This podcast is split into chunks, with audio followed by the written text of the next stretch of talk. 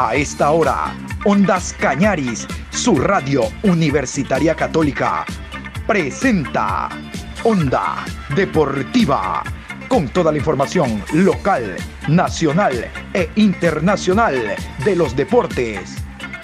Comenzamos.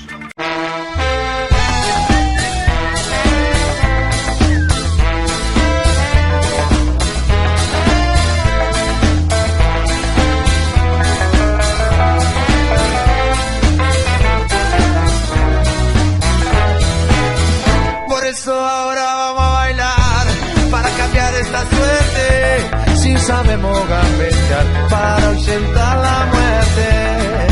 Vamos a bailar para cambiar esta suerte. Si sabemos gambetear para ausentar la muerte. Hola, ¿qué tal? Buenas tardes, ¿cómo les va? Qué gusto saludarlos. Aquí estamos en la programación Onda Deportiva, hoy lunes 20.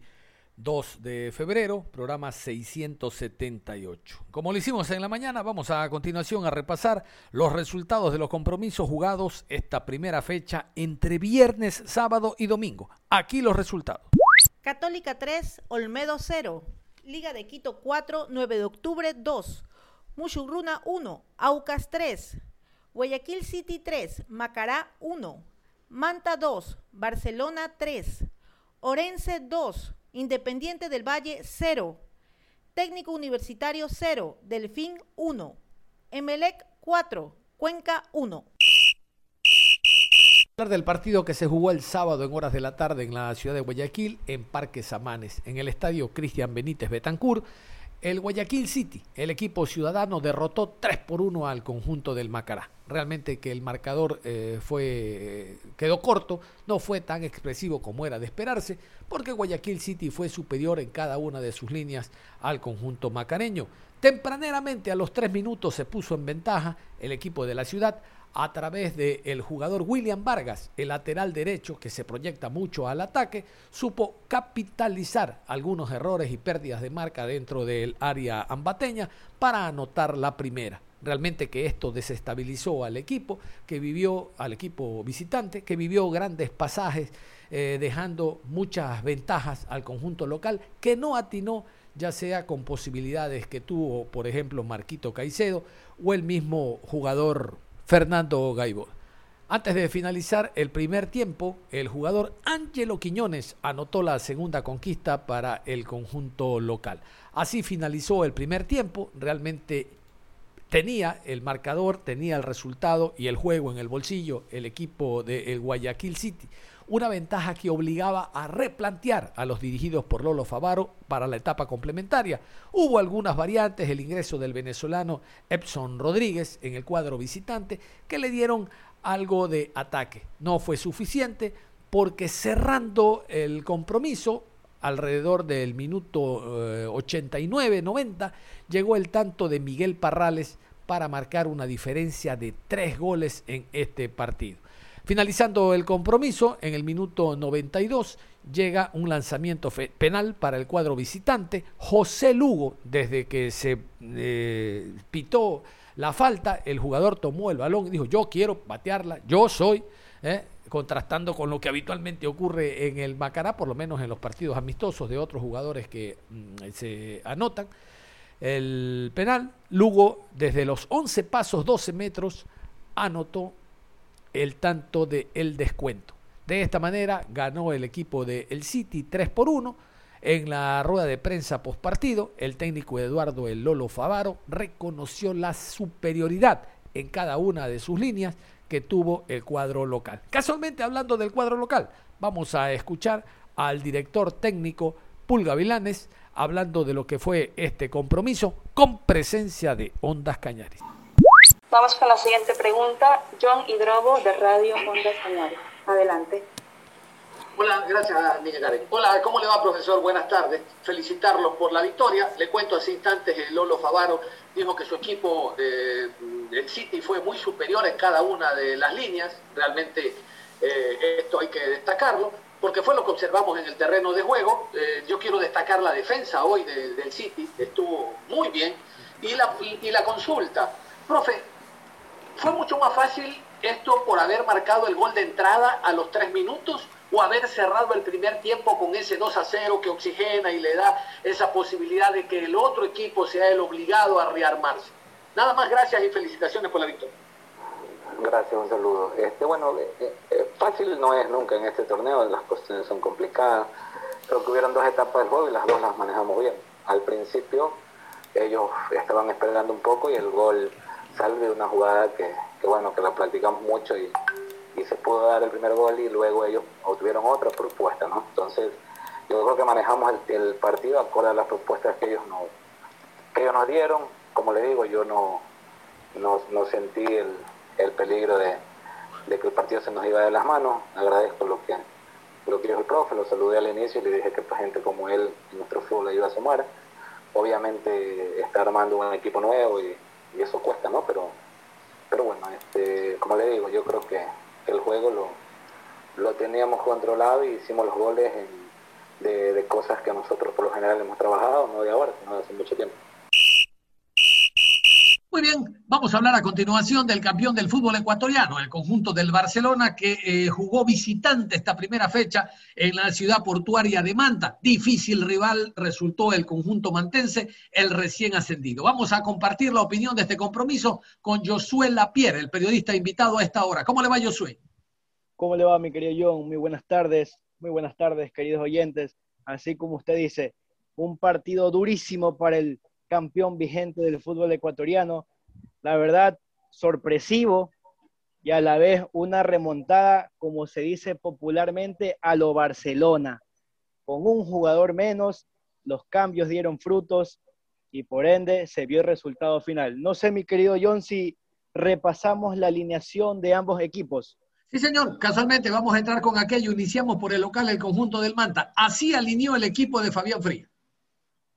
En el arco, Hamilton Piedra. Por, de lateral derecho, Daniel Patiño. Centrales, José Flor, Argenis Moreira. Lateral izquierdo, Alexander Mendoza. Los mediocampistas, Nicolás Prieto y Clever Treviño. Más adelantados, Alanís, Mesías y Ledesma. Y como único punta, José Angulo. Perfecto, nos vamos a la alineación del Barcelona. Entonces, así alineó el campeón del fútbol ecuatoriano, el equipo de Fabián Busto. Burray en la portería, lateral derecho Byron Castillo. Aymar y Riveros como centrales, lateral izquierdo. Por la lesión de Pineda, Lionel Quiñones. Mediocampistas, Bruno Piñatares y Sergio El Negro López. Más adelantados, por izquierda, Jonathan Perlaza. Por derecha, Emanuel Martínez. Como enganche, Damián Díaz y como punta, Carlos Garcés. Perfecto. Mi intención es conocer su opinión del por qué le cuesta tanto al Barcelona ser inicialista. Digo, porque lo observamos en los partidos amistosos, dista mucho el Barcelona del segundo tiempo al inicial y ahora en partido oficial ocurrió lo mismo. ¿Cuál es la idea que tiene usted en torno a este Barcelona de segundo tiempo? Bueno, como pudimos observar, el cuadro del Manta abroqueló su línea defensiva y de medio campo, lo cual complicó las opciones de pase que tuvo el Barcelona Sporting Club. Como pudimos notar, Damián Díaz, Emanuel Martínez se sintieron muy incómodos, bajo rendimiento, por lo cual en el segundo tiempo realizaron los cambios por ambos jugadores. El cambio de Loco Cortés, como pudimos observar, dio gran visión de juego junto con la entrada de Adonis Preciado, lo que pudo aprovechar esas bandas. Desgraciadamente para el equipo de Barcelona, y específicamente para el jugador Byron Castillo, que tuvo el error en el primer gol, y en el segundo gol, la verdad, una pelota para mí sin trascendencia, lo cual Byron Castillo cometió una falta, se podría decir, de, jugador amateur. en el segundo tiempo, ya, bueno, 15 minutos, 20 minutos al final, Daría Aymar, desgraciadamente, sufrió una lesión que hay que esperar cuál es el diagnóstico, pero no sé, casualidad de la vida, con 10 jugadores, Barcelona pudo remontar ese partido. Como digo, los cambios funcionaron. En el primer gol, Gabriel Cortés de pelota parada. No sé si, mi querido John, si usted recuerda, aproximadamente 10 tiros libres, eh, contando con el tiro de esquina, tuvo el conjunto canario, en el cual en el primer gol aprovechó el loco Cortés. Y bueno, se fue afianzando más el conjunto torero. En el segundo gol con gran cabezazo de Riveros y en el tercer gol, Matías Oyola, como le dije, popularmente se dice, con garra a lo Barcelona. A ver, pero estamos hablando del Manta, el recién ascendido. No estamos hablando ni de Liga, ni de Belén, ni de, Independiente, que tienen jugadores con mucha más experiencia. El día, el día sábado, el conjunto del Manta, ubicando a Mesías y a Ledesma por banda, taparon la salida de Castillo y de Leonel Quiñones. Estamos hablando de un equipo que recién asciende un Barcelona que se ve muy desconectado, muy diferente de un primero al segundo tiempo. Yo quiero enfocarme ahí, porque hay esa diferencia? Entiendo que el equipo rival en el segundo tiempo le pasa factura el aspecto físico, pero hay otro juego como de mayor armonía, mayor juego colectivo, habitualmente en los segundos tiempos en base a las variantes. La verdad que sí, como le, bueno, como le decía, eh, cuando Damián Díaz y Emanuel Martínez no conectan con el partido, que en realidad ellos son los creadores de juego, Emanuel Martínez se lo vio muy incómodo por el sector derecho. Ya veremos con la entrada de Michael Hoyos si mejora ese juego. Pero notando en el partido la primera línea de volantes con Bruno Piñatares, en la segunda Sergio López tenía más libertad, pero Sergio López, para mí uno de los más participativos en el conjunto canario, no tenía esa conexión con Damián Díaz.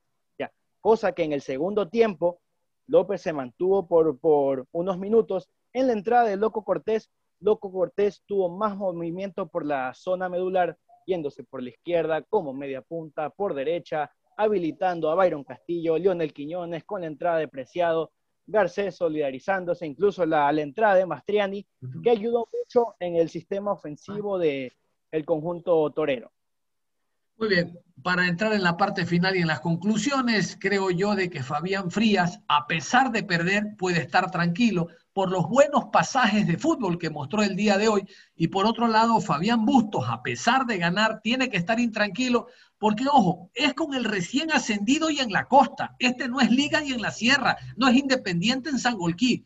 Por lo tanto, creo que para el hincha, el hincha está feliz, el aficionado está contento, son tres puntos y se le ganó al recién ascendido. Pero nosotros que manejamos opinión, creo que debemos encender las alarmas y decir que este Barcelona todavía está en proceso de formación, Josué, en la parte final.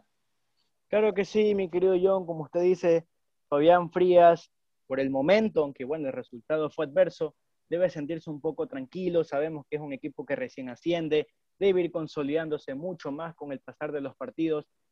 Fabián Bustos debe trabajar mucho más, ver cómo manejar el partido desde el primer minuto. Es lo mismo que sucedía en el 2020, iniciando los primeros minutos y primer tiempo, se le complicaba el conjunto torero, que no podía acoplarse de buena manera.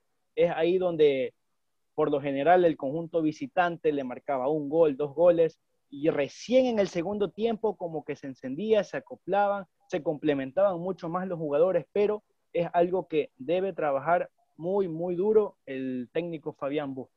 Muchísimas gracias, Josué, por su opinión. Vamos a complementar este pequeño análisis a continuación, escuchando a Fabián Bustos, el técnico del campeón ecuatoriano.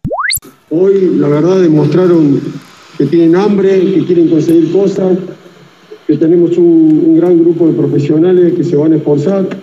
Tuvimos errores que nos costaron el primer gol más que todo, eh, pero después tuvimos rebeldía, intensidad, actitud, paciencia. Contra un rival durísimo la verdad que quiero felicitarlo porque estuvo, eh, eh, está muy bien, tiene, tiene para, para ser duro, para pelear, ¿no? Y bueno, la verdad que una cancha difícil, todos saben que no es fácil venir y ganar acá. El primer gol es un error nuestro, un error en salida, obviamente el mérito del rival, de cómo aprovecha la situación, de José Angulo muy bien, cómo recuperen y cómo ganan el espacio, y obviamente nosotros al ser un equipo ofensivo, eh, jugamos con 40, 50 metros de nuestro arco. El segundo gol me parece que es una jugada ilícita, por falta, eh, también considero que podremos haber resuelto también mejor. Eh, y es verdad, ahí estamos dominando, seguimos dominando el partido, el Malta siempre fue peligroso, tiene, eh, hizo un buen partido creo yo, eh, tuvieron algunas más, pero nosotros en la forma, intentar descontar, intentar generar fuego, tener variantes, ser anchos con los laterales, con tratar de conseguir juego con los, con los interiores. Y, después, bueno, en el segundo tiempo tomamos muchísimos más riesgos y me parece que fuimos justo merecedores del triunfo por el esfuerzo y, las ganas, la actitud. ¿Qué mejorar? Lo que más tenemos que mejorar es evitar los goles que, nos pasó un poco en pretemporada, eh, evitar esa, esas distracciones que, que, nos, que nos costaron en la pretemporada en algún amistoso, justamente con Manta también, y hoy. Eso tenemos que mejorar, sé que vamos a mejorar porque tenemos predisposición en el grupo. Después de Darío, obviamente ahora se le va a hacer un análisis de la rodilla, ojalá que no sea tan grave. Pedimos a Dios que sea lo menos posible y ojalá tenerlo pronto, ¿no? El partido que sí se jugó en primera fecha de la Liga Pro fue el encuentro entre Liga Deportiva Universitaria de Quito y el conjunto de 9 de octubre. Este partido estuvo pactado para el día viernes a las 19 horas en el Estadio Casablanca en la ciudad de Quito. Contarles que Liga Deportiva Universitaria de Quito derrotó 4 por 2 a 9 de octubre en su debut en primera categoría. Realmente no hizo un mal partido el conjunto del 9 de octubre, al margen de la, de la derrota, guardó el orden en muchos pasajes del compromiso.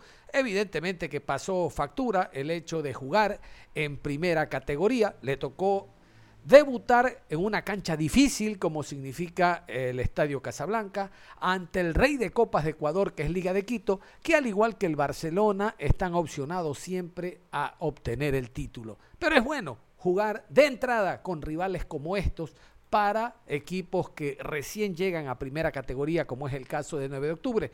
Les voy a contar que anotó en dos ocasiones el picante Muñoz. Adolfo Muñoz anotó en dos ocasiones para Liga Deportiva Universitaria de Quito. Anotó también el goleador del campeonato anterior, el colombiano Cristian Martínez. Y Julio pusieron los cuatro goles para el equipo de Liga. Mientras tanto que para 9 de octubre anotaron los extranjeros el panameño el, panameño Fajardo y el uruguayo Daluz. Muy buena sensación futbolística dejó en los 90 minutos el uruguayo Daluz. Hubo un momento en el trámite del compromiso que el partido estuvo igualado a dos, pero fue muy poco el buen sabor de boca que tuvo 9 de octubre porque inmediatamente, ni un minuto después, Liga desequilibró el marcador con el gol del colombiano Cristian Martínez. Vamos a escuchar brevemente a Juan Carlos León, el director técnico guayaquileño del conjunto Patriota del 9 de octubre. En la primera parte creo que comenzamos un poco dubitativos, un poco nerviosos, ansiosos. Luego fuimos controlando el partido, lo fuimos controlando de a poco. Si bien es cierto, no éramos profundos, pero lo estábamos controlando por medio de que no nos hiciera daño liga llega la jugada donde desafortunadamente hay una desconcentración de parte de nosotros en la parte defensiva y ese gol que nos marcan a reglón seguido viene el segundo en otra desconcentración nuestra en la pelota parada y nos encontramos con un 2 a 0 a los 30 minutos, ¿no? cuando estábamos sosteniendo bastante bien, controlando bastante bien los embates de liga. Luego el partido se, se hizo para ellos totalmente. Terminamos el primer tiempo y tuvimos alguna conversación en el camerino donde lo primero era tranquilizarnos un poco, sacar un poco la ansiedad y tratar de que no nos hicieran más goles. Para el segundo tiempo, Liga siguió en lo suyo. Liga en los primeros minutos comenzó a someternos otra vez, pero llega esa jugada de gol nuestra que eso cambia totalmente el partido. Si se darán cuenta, cuando nosotros hacemos el 2 a 1, nosotros cogemos un poco más de confianza y comenzamos a llegar mucho más y a tener la posesión del balón. De hecho, llega el 2 a 2 y creo que cuando lo mejor estábamos nosotros en el 2 a 2, llega el 3 a 2. No, pudimos sostener el, marcador porque si lo hubiésemos podido sostener un poco más, creo que hubiese sido un empate, ¿no? Lastimosamente no lo pudimos sostener, llegó el 3 a 2 y cuando estábamos buscando el 3 a 3, porque lo nuestro era buscar el empate porque veíamos que el partido se podía dar para nosotros empatarlo, llegó el cuarto gol, ¿no? Pero la sensación que me deja es la del segundo tiempo, me quedo con el segundo tiempo en segundo tiempo vimos un equipo un poco más aplomado dentro del campo de juego y sobre todo jugándole de igual a igual a la liga en un momento determinado, ¿no? Que no es fácil venirse a plantar acá en el Casa Blanca y de repente poner nuestra defensa en media cancha y tratar de buscar vulnerar el arco contrario es complejo, ¿no? Me quedo con el segundo tiempo. Liga sin mostrar mucho, ganó este partido, sacó una diferencia de más dos ante un rival, como les decía, recién ascendido a primera categoría. A estos rivales hay que ganarles y mejorar gol diferencia. Así lo entiende Pablo Repeto, quien habló en rueda de prensa. Eh, en líneas generales no jugamos el mejor partido. Yo creo que el rival también hizo cosas muy, muy interesantes, sobre todo a la hora de, defender. Fueron a cada pelota como, como la última, como era obvio, como sabíamos que iba a ser, y como son generalmente los primeros partidos, ¿no? Este, muy luchado y no, con mucha claridad. Habíamos sacado la ventaja de dos goles, parecía que podía venir el, el tercero, porque tenemos este, una situación clara que no convertimos y, en pocos minutos, eh, yo diría que, es verdad que tienen virtud ellos, pero sobre todo hay errores puntuales nuestros eh, que nos empatan y la verdad que se nos hacía cuesta arriba, vino el tercero rápido y después, bueno, eh, no pudimos concretar el cuarto y ellos incluso tuvieron una posibilidad de convertir el tercero terminamos ganando 4 a 2. Creo que en líneas generales, si uno analiza todo el trámite, merecíamos ganar, pero sí creo que corrimos riesgos que, que no tenemos que correr si queremos lograr resultados positivos de, ahora en más, ¿no? Eh, es verdad que sí, que los primeros partidos son, son complicados por muchas cosas, vi cosas buenas y otras no tan buenas que tendremos que ir mejorando, pero lo importante era ganar, comenzar ganando, sumando a tres, y bueno, así iremos trabajando cada uno de los partidos para buscar el objetivo que tenemos. Profe. Eh, un, un, pisotón que hizo que se doblara el tobillo. Se doblara el tobillo. El 15 de tobillo en primera instancia, ¿no? Hemos visto algunos jugadores que, que no estuvieron al nivel que uno conoce, ¿no? Jugadores importantes, jugadores que, tienen que estar por encima de la media en la parte del nivel. Eh, trabajaremos con ellos, trataremos de, que recuperen su nivel.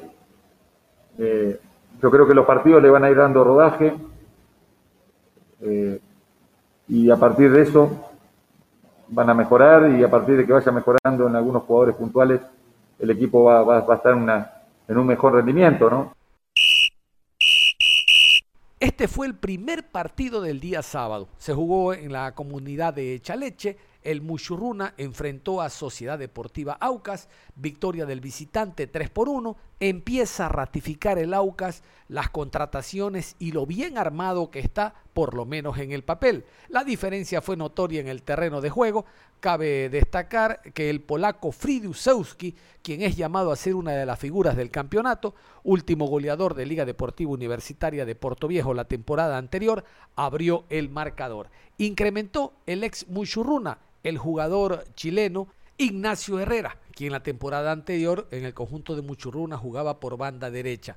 Y ya en descuentos, gol en contra del abogado Carrasco. El abogado Carrasco golpeó eh, un remate de la Tu Cordóñez y se le coló al portero del Muchurruna. Contarles que el tanto de descuento del equipo de, Muchurruna fue del colombiano Palomeque. Victoria inobjetable del cuadro auquista jugando de, como visitante en el Muchurruna. Mucho tiene que mejorar el conjunto de Cumbicus porque en defensa mostró muchas facilidades. Claro, es el primer partido, hay que trabajar constantemente para mecanizar los movimientos, pero sobre todo por la zona izquierda donde hizo agua los 90 minutos el cuadro del Ponchito. Vamos a escuchar con presencia de Ondas Cañaris a Darío Tempesta, el técnico argentino del conjunto auquista. Profesor, para el señor desde la ciudad de Guayaquil, la última consulta respecto a lo que fue este partido eh, como Hola, ¿qué tal? ¿Cómo le va, profesor? Evidentemente que siempre hay que mejorar, felicitarlo por la victoria, pero ¿en qué hay que hacer hincapié para mejorar? Siempre hay que mejorar, profesor, al margen de haber ganado estos tres puntos, de estos tres puntos de visitante y usted que busca la excelencia en cada partido, es por eso la pregunta. Sí, pero creo que todas las niñas van a tener que parar. Por ahí tengo un poco, de embarazo que será el momento. Eh, pero vi la realidad que venimos tratando, queriendo ser la cosa a mí, eh, esforzándose por tratar resolver esta situación. Pero, pero bueno, sí, eh, creo que toda niña tiene que mejorar esta competencia. Así como que nosotros queremos un equipo que más alegría la que Así que hoy por lo menos eh, el este Ricardo tuvo muchas acciones. Eh, las que tuvo las pudimos resolver, así que bueno, eso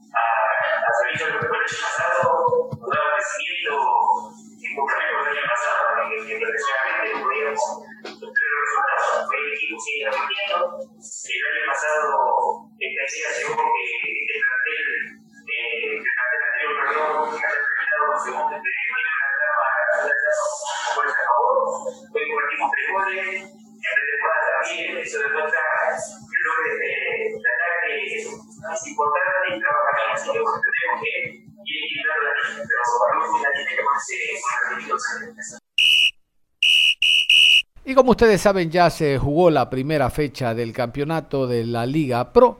A pesar de aquello, los clubes siguen incorporando jugadores. Es el caso de Guayaquil City.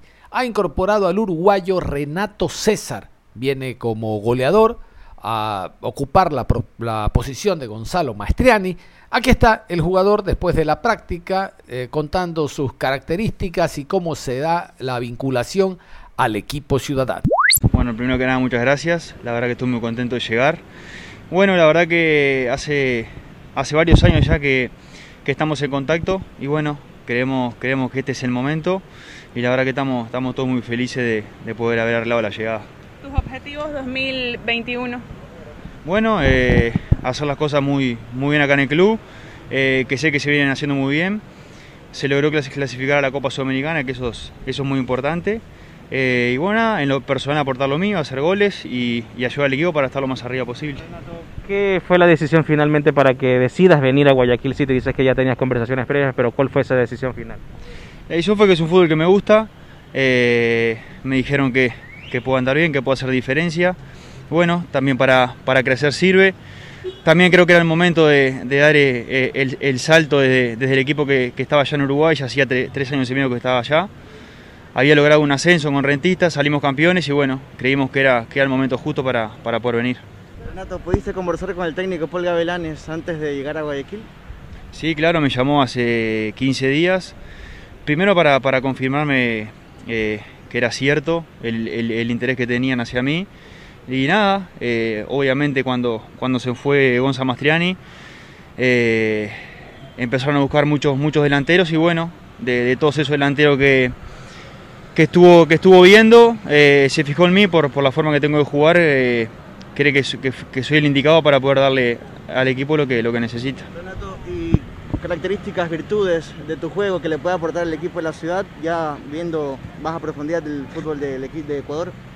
Bueno, soy un delantero que, que se puede mover por todo el centro de ataque, eh, más allá de que, de que venga a cumplir la función de, del 9 o, o media punta, no tengo no tengo drama si que hacerlo por fuera o jugar con dos arriba. Eh, estando arriba, la verdad que, que, no tengo problemas. Y nada, eh, creo que soy un jugador potente, rápido este, y, bueno, con, con, gol. Y cerramos contándoles el, el, caso de racismo que sufrió el compatriota Félix Torres allá en México, eh, en el partido Santos Atlético San Luis. Hubo un impasse de Félix Torres con el pasabola y gente fuera de la cancha ha tenido gritos racistas contra el defensa ecuatoriano. El futbolista después del compromiso guindó en las redes este mensaje y terminó rompiendo en llanto. ¿Qué tal si lo escuchamos?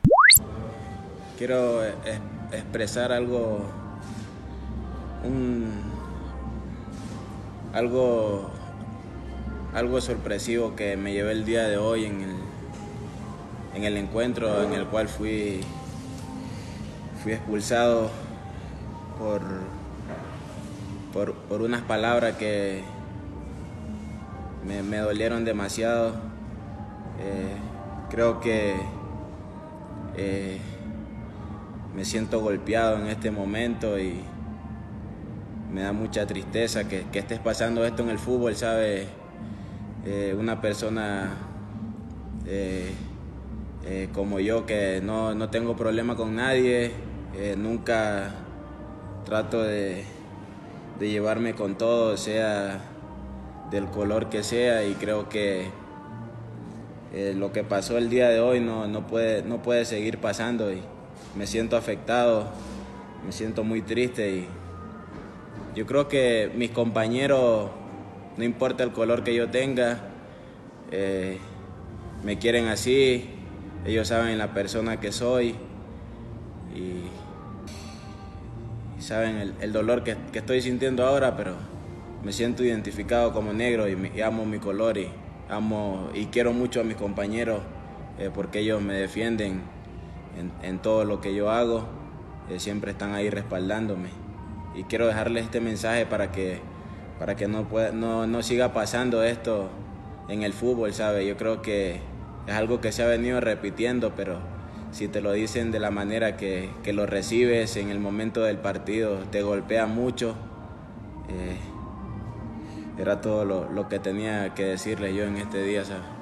Cerramos la información deportiva a esta hora. Continúen en sintonía de Ondas Cañadis. Ustedes y nosotros nos reencontramos en cualquier momento. Hasta la próxima.